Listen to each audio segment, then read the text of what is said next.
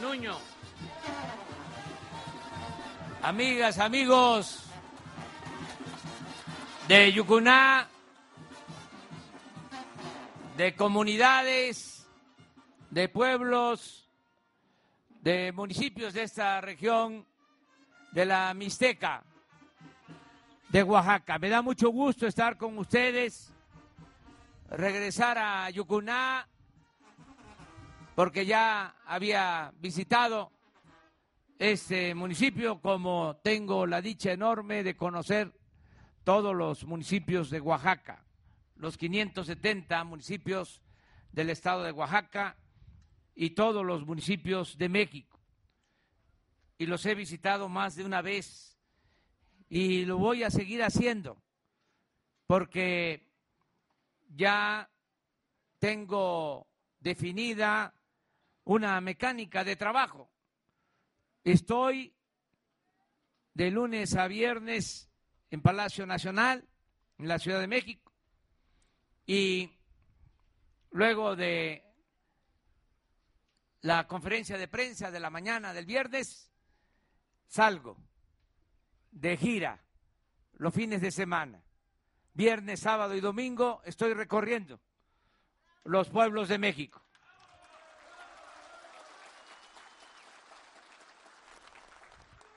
Y vengo a informarles que vamos a seguir trabajando en beneficio del pueblo, porque por eso es el cambio, la transformación.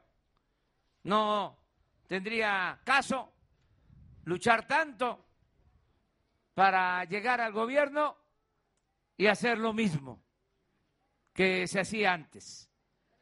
Dedicarse nada más a sacar provecho de eh, la presidencia o del cargo que se represente o se ostente. No tiene sentido eso. La vida es demasiado corta para desperdiciarla en cosas que no valen la pena. Tenemos que trascender, tenemos que hacer historia.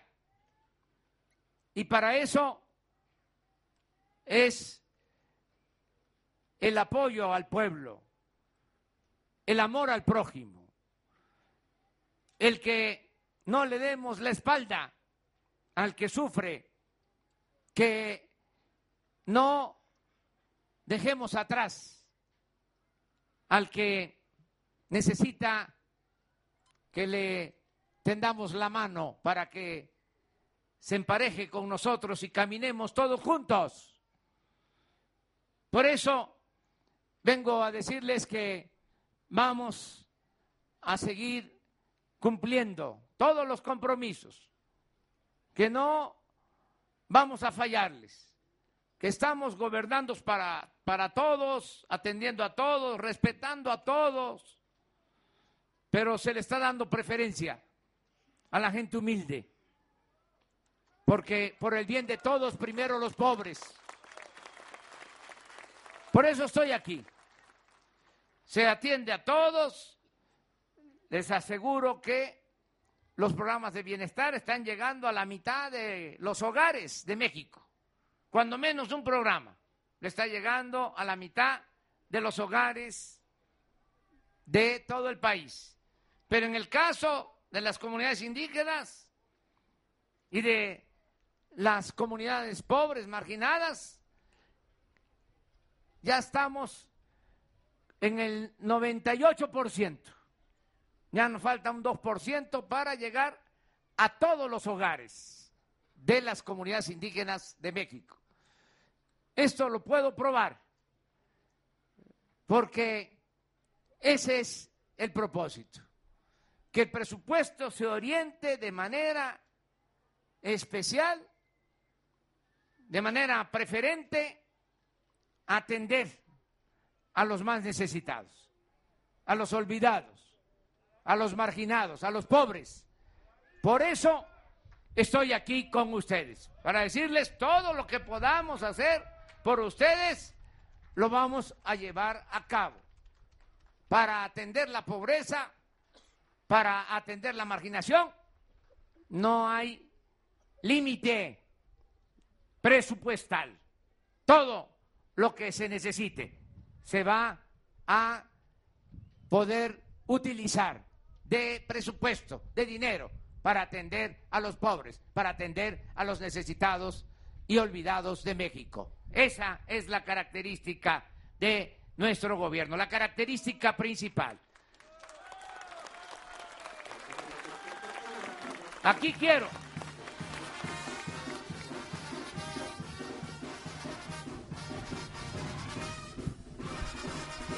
Quiero decirles que, además de los programas generales de bienestar, el apoyo a los adultos mayores, que está llegando a todos, no solo a comunidades indígenas, son 8 millones de adultos mayores del país, del campo y de la ciudad que están recibiendo este apoyo.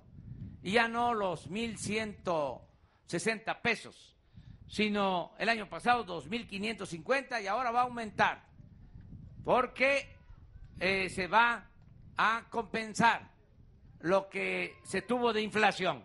Van a recibir más ahora los adultos mayores. Un poquito más, poquito porque es bendito, pero siempre va a ir aumentando. Lo mismo todos los niños, niñas de comunidades de aquí de la Mixteca que tengan discapacidad, su beca, que se sepa, tienen derecho a una beca igual que los adultos mayores. Todos los niños, niñas con discapacidad van a recibir estas becas. Lo mismo va a continuar el programa de becas para preescolar, primaria, secundaria, preparatoria y nivel superior. Todos van a tener su beca. Los estudiantes de familias de escasos recursos económicos. También los jóvenes que no tienen empleo y no están estudiando, están siendo contratados para que trabajen de aprendices en talleres, en empresas, en actividades productivas y se les está pagando un sueldo mientras se van capacitando para el trabajo. 3.600 pesos mensuales y ahora también va a aumentar, porque como ya aumentó el salario mínimo, los 3.600 antes eran más que un salario mínimo. Era un salario mínimo y medio.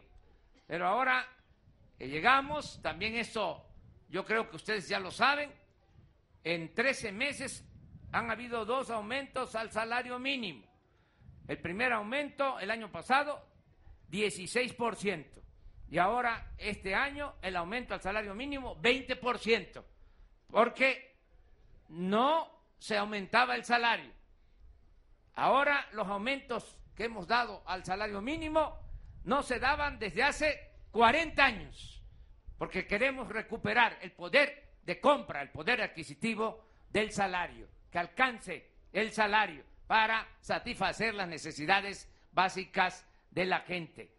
Como ya se nos quedaron los 3.600 pesos mensuales para los jóvenes abajo del salario mínimo, y el salario mínimo ahora es de 3.770 pesos, ahora va a aumentar, se les va a compensar para que los 900 mil jóvenes que hay ya trabajando en este programa que se llama Jóvenes Construyendo el Futuro, ganen cuando menos su salario mínimo mientras están de aprendices.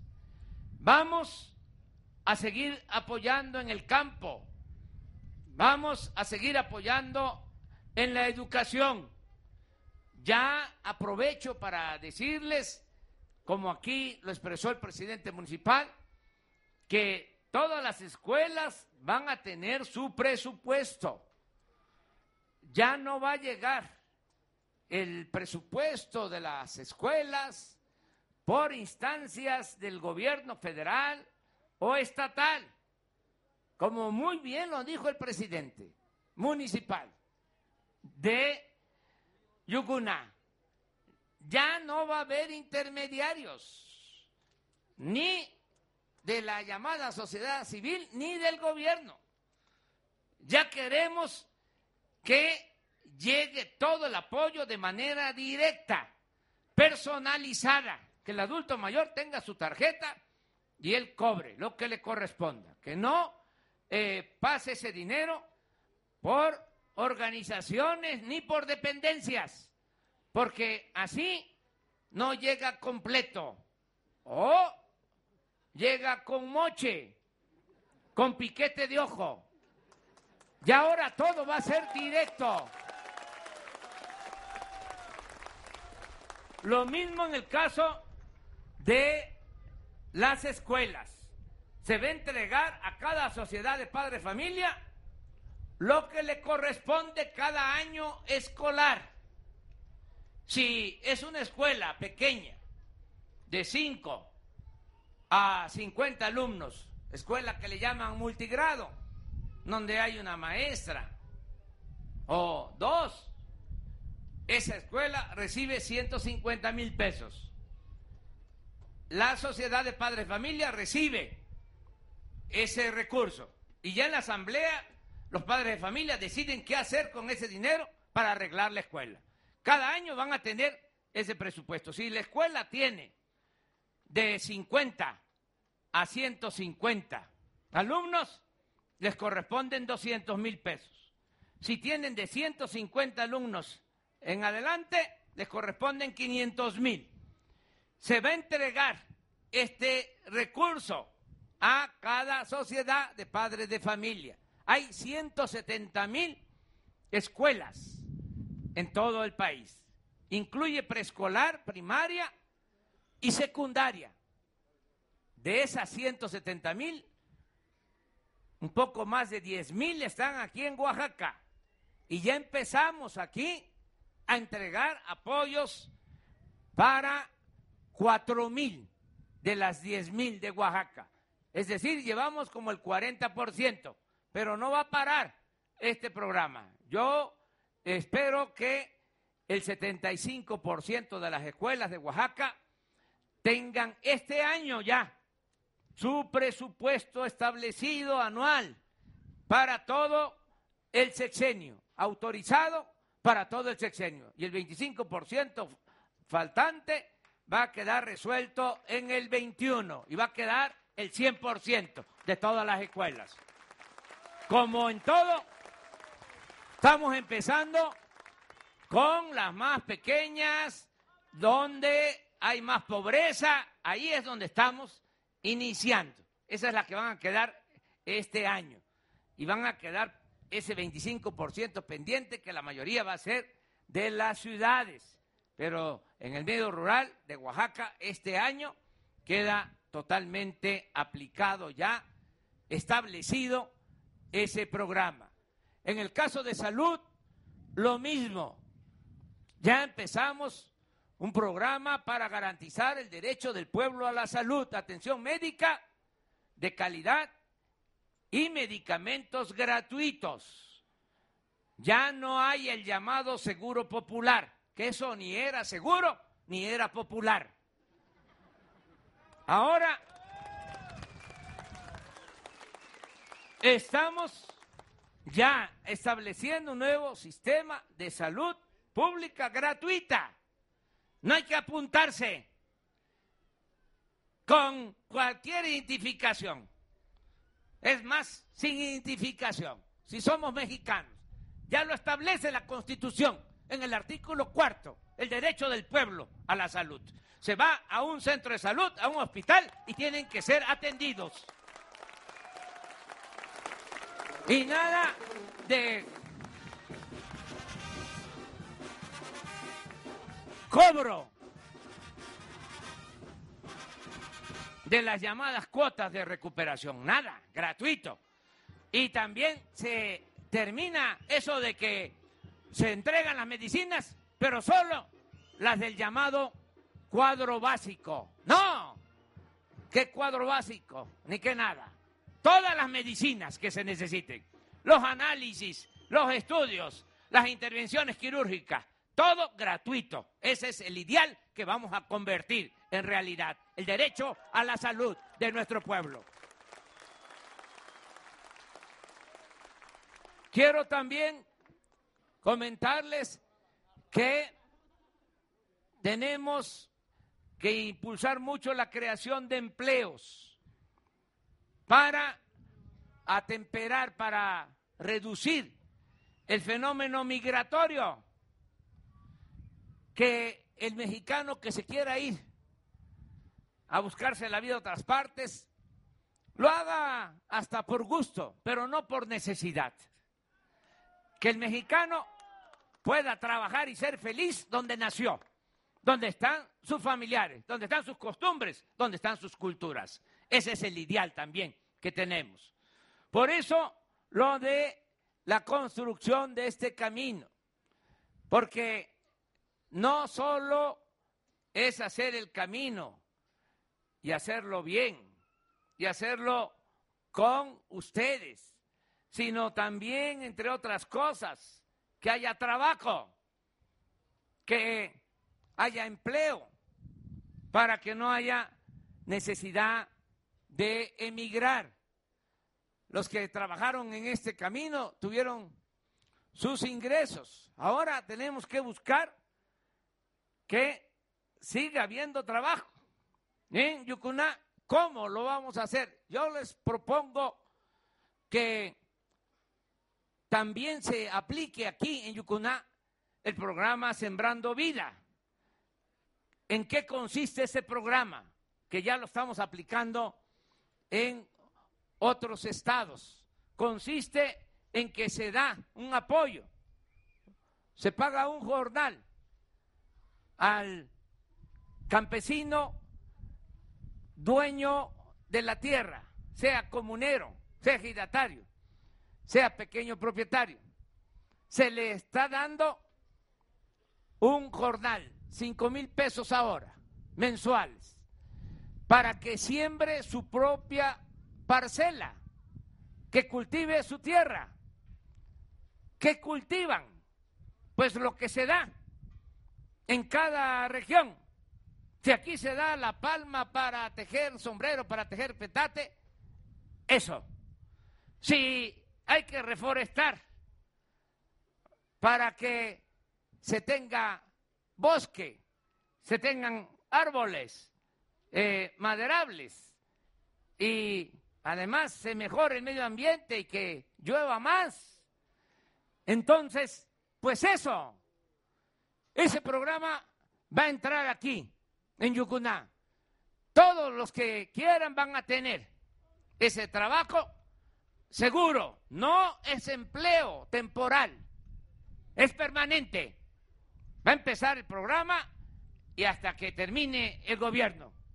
A lo mejor el nuevo gobierno lo continúa, pero yo garantizo hasta el 2024, porque también ya no puedo eh, ofrecer más allá del 2024 porque no va a haber reelección. Sufragio efectivo, no reelección. Yo termino en el 24 y entrego la presidencia. Pero tenemos este tiempo. Imagínense si empezamos a trabajar desde ahora a sembrar la palma maíz, el frijol. Si donde se pueda, se pueda, se siembre café, los árboles maderables, lo que se da en cada región, ahí va a haber trabajo. Eso lo vamos a aplicar, pero no solo aquí, en Yucuná, porque hay celos y hay sentimientos. Me dicen, ¿Y por qué no? Este fue a mi municipio. Pues yo quisiera estar en todos. Pero si son 570, imagínense, me, me lleva tiempo. Y eso Oaxaca. Y en el país son cerca de 2.500.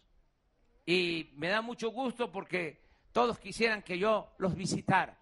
Pero pues no tengo tanto tiempo.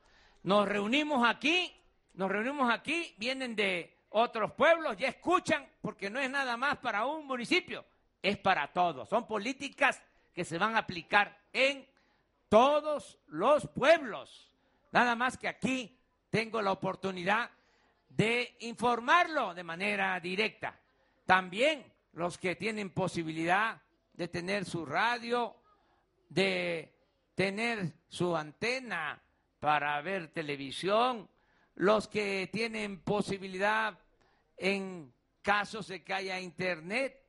Les digo también aquí aprovechando sobre esto, que es tan importante la comunicación y un compromiso que estoy haciendo, es que va a haber internet para todos en este gobierno. Ya estamos trabajando en eso. En las escuelas, en los centros de salud, en las plazas públicas, gratuito. El internet. En todos los pueblos de México. Ya se creó una empresa pública para eso. Se utilizan las líneas de la Comisión Federal de Electricidad y por ahí va un cable, una fibra óptica y ahí va a ir la señal del el Internet. Ya tenemos un presupuesto autorizado de 10 mil millones de pesos y este año se van a ejercer 3 mil, nos van a llevar tres años tener el Internet en todas las comunidades. ¿Saben cuántas comunidades? 220 mil comunidades de México van a tener Internet. Ese es un compromiso. El otro compromiso también, el otro compromiso es que vamos a acercar eh, la entrega de los recursos a las comunidades, porque ahora tienen que ir a Guajuapan o tienen que ir muy lejos a cobrar sus apoyos, los adultos mayores, discapacitados, becarios, los campesinos, pues ahora van a crearse 2.700 sucursales del Banco de Bienestar y en cada cabecera municipal va a haber una sucursal del Banco de Bienestar para que lleguen los recursos hasta las comunidades. Bueno, les comentaba de que ustedes van a estar informándose, eh, porque el que no tiene la radio, tiene la antena de la televisión o todavía algunos periódicos y va a haber internet. Y así vamos a estar pendientes todos de que los programas se lleven a la práctica, que se cumpla todo. Me tienen que ayudar, como lo he venido diciendo, a empujar el elefante reumático y mañoso, que a veces es el gobierno. ¿Me van a ayudar a empujar el elefante? Es el gobierno del pueblo, para el pueblo y con el pueblo. Esa es la democracia. Esto no es un elefante, aquí sería más que nada un toro viejo, echado, reumático y mañoso. Pero va a caminar el toro viejo. Tenemos por eso que seguir adelante. Me da mucho gusto que se haya decidido aquí en, en Yucuná. Fíjense las cosas. Y fue casualidad que se decidió que una subasta de las que se están haciendo, porque ya no hay lujos en el gobierno, se están vendiendo aviones, los helicópteros, eh, ya está prohibido andar en avión, en helicóptero, ahora es a ras de tierra, todos los servidores públicos, estamos vendiendo 72 aviones y helicópteros Estábamos vendiendo el avión presidencial. lujosísimo, me da hasta pena pues hablar aquí que hay tanta pobreza de las extravagancias, de los lujos de ese avión, que no debieron comprarlo, nada más que tenían una mentalidad faraónica los que gobernaban el país. Se les olvidó de que no puede haber gobierno rico con pueblo pobre. Entonces, ya estamos acabando con todo eso. Pero no solo es deshacerse de esas eh, extravagancias, sino ahorrar.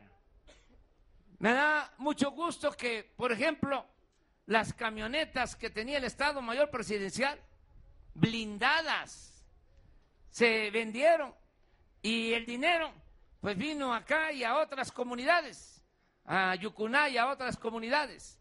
Se vendieron Sí, camionetas que tenían los del Estado Mayor blindadas. ¿Saben cuántos cuidaban al presidente? Ocho mil elementos del Estado Mayor Presidencial. Y actuaban con prepotencia. No dejaban que se acercara la gente. Si venía aquí el presidente, pues tenía que llegar en helicóptero. Eh, por tierra no. Y antes tomaban los del Estado Mayor, Yucuná, y ponían cercos. ¿Cuándo se va a enterar el presidente de cómo están los caminos si viene en helicóptero? Nunca. Bueno, ya no hay Estado Mayor Presidencial. Miren.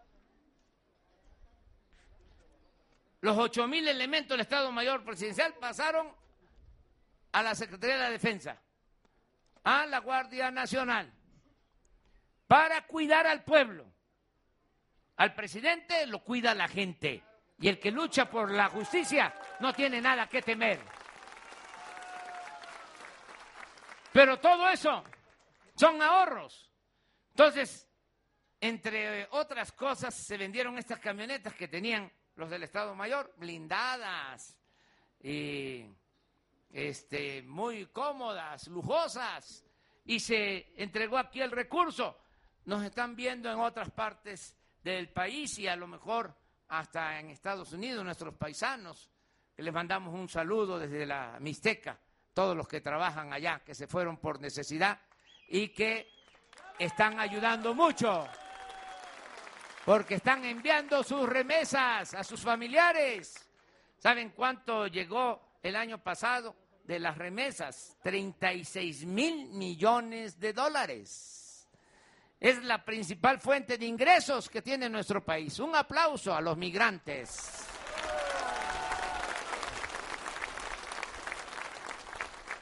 Bueno, nos están viendo y es eh, importante que sepan que ya se creó un instituto que se llama Instituto para devolverle al pueblo lo robado. Así se llama. No querían los legisladores, no todos, pero algunos se resistían y no querían que se les pusiera ese nombre. Y yo mandé la iniciativa de reforma al Congreso y no querían aprobarla. Decían, bueno, la aprobamos, pero no queremos ese nombre.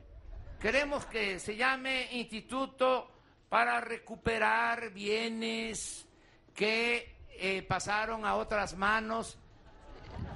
No, le digo, así no lo quiero. Quiero que se llame Instituto para devolverle al pueblo lo robado. Y así se aprobó. Y aquí está precisamente el director de ese instituto. Ricardo Rodríguez Vargas. A ver, Ricardo.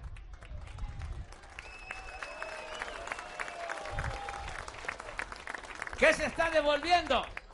Las residencias de eh, delincuentes comunes y de cuello blanco, de políticos corruptos, que se confiscan y se subastan en los pinos. Ahí se hacen las subastas, quién da más, y ese dinero es el que se le entrega al pueblo. Camionetas, vehículos de lujo, eh, ranchos, eh, aviones, helicópteros, a los dólares que se decomisan, las alhajas, relojes finísimos que se mandan a hacer especial los que se dedican a la delincuencia. Todo eso se está subastando y lo que se obtiene se le regresa a la gente. Entonces, Yucuna recibió de esos eh, recursos, creo que como 12 millones de pesos para hacer su escuela, su telebachillerato. Esto lo informo para que los que van a la subasta, los pinos, cuando se hace un remate de joyas o de bienes, que sepan que eh, si compran, están ayudando también a los pueblos que lo necesitan. Ese es el mensaje. Y vamos a seguir apoyando. En el caso del telebachillerato, becas para todos los que estudien, garantizadas sus becas. Y vamos a seguir apoyando en los caminos. Les felicito a los que construyeron este camino. Bien hecho. Un grosor del el pavimento, del el concreto. ¿Cuándo se va a destruir este camino? No, no es lo mismo que antes, que llegaban las compañías constructoras, eh, ponían una capita de asfalto, nada más pintaban el camino, ya con el agua, con las lluvias, volvía a ser de terracería. Se llevaban el dinero y no eh, había beneficios. Ahora es distinto. Este es el cambio. Esta es la transformación. Quiero agradecerle primero a ustedes, al pueblo, que lo hicieron con sus manos, con su trabajo, las mujeres, los hombres que están trabajando en estas obras. Agradecerle también al secretario de Comunicaciones y Transporte del Gobierno Federal, el ingeniero Jiménez Espriu, Javier Jiménez Espriu a los técnicos que están ayudando dando asesoría. No hace falta tanta asesoría, porque saben que cuando tomamos esta decisión, aquí lo mencionó el ingeniero Jiménez Bru, y desde antes, cuando yo recorrí estos pueblos, me acuerdo, bueno, los he visitado varias veces, pero cuando visité todos los municipios, fue como hace 10 años, y eh, estaba la demanda de caminos y les decía, bueno, ¿por qué no les entregan el apoyo a ustedes y ustedes hacen el camino? No, porque nos dicen que no tenemos capacidad técnica. Ah, ¿cómo que no tienen capacidad técnica si los eh, antiguos mixtecos y eh, los antiguos oaxaqueños, sus antepasados, hicieron Monte Albán? hicieron Mitla. ¿Cómo que no tienen capacidad técnica si los mixtecos son los mejores trabajadores de la construcción del mundo? En Nueva York y en todos lados. Todas partes.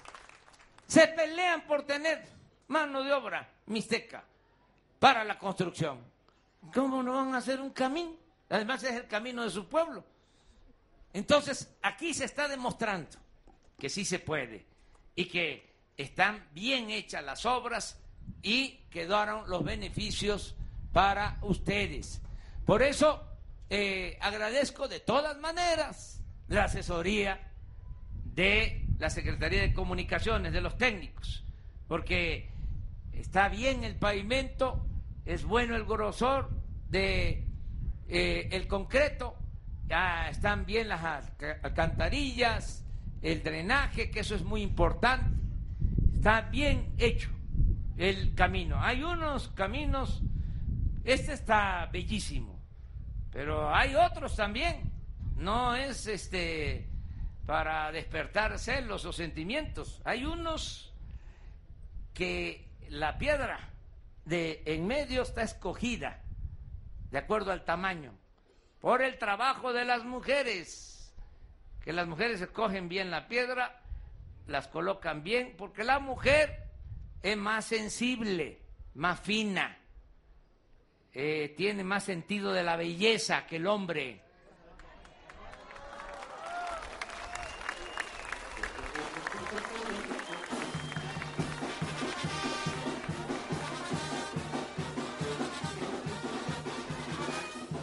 ¿Saben que hay caminos en Oaxaca? Y aprovecho porque no nos alcanza. Eh, este fin de semana inauguramos cinco, pero ya están terminados 25.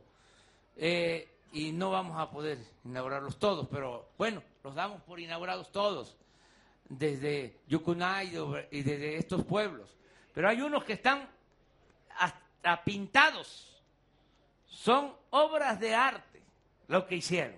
Es algo extraordinario. Entonces, agradecerle mucho a la Secretaría de Comunicaciones y Transporte y agradecerle también mucho al gobernador de Oaxaca, porque estamos trabajando de manera coordinada. Miren,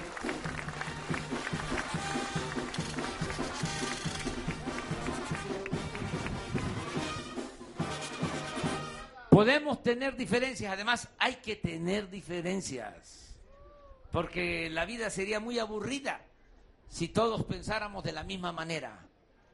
Tenemos que eh, pensar de manera distinta, no puede haber pensamiento único, tiene que haber diversidad, tiene que haber pluralidad, hasta en la familia. Ya saben ustedes cómo son nuestros hijos, uno de una manera, otro de otra manera. ¿No es así?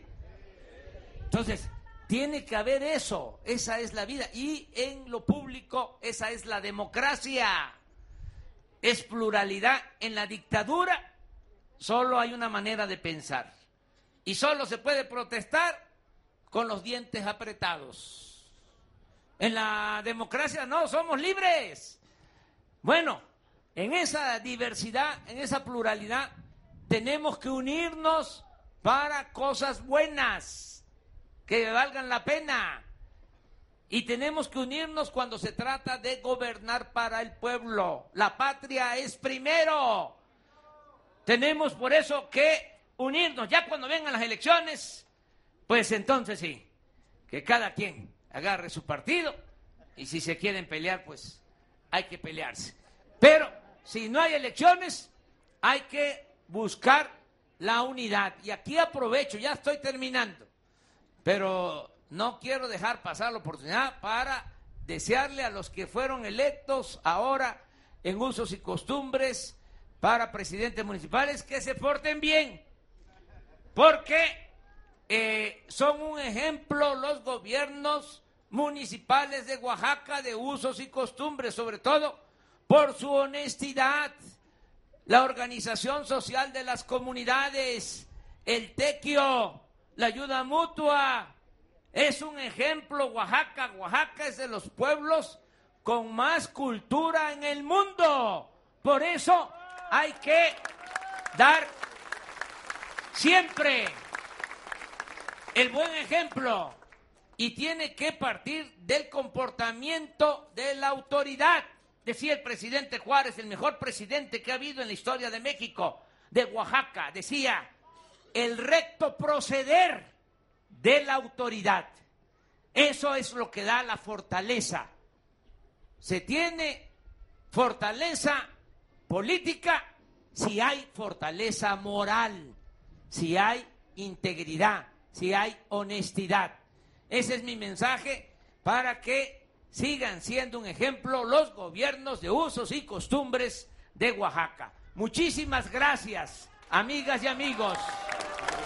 Que vivan las comunidades, los pueblos originarios de Oaxaca.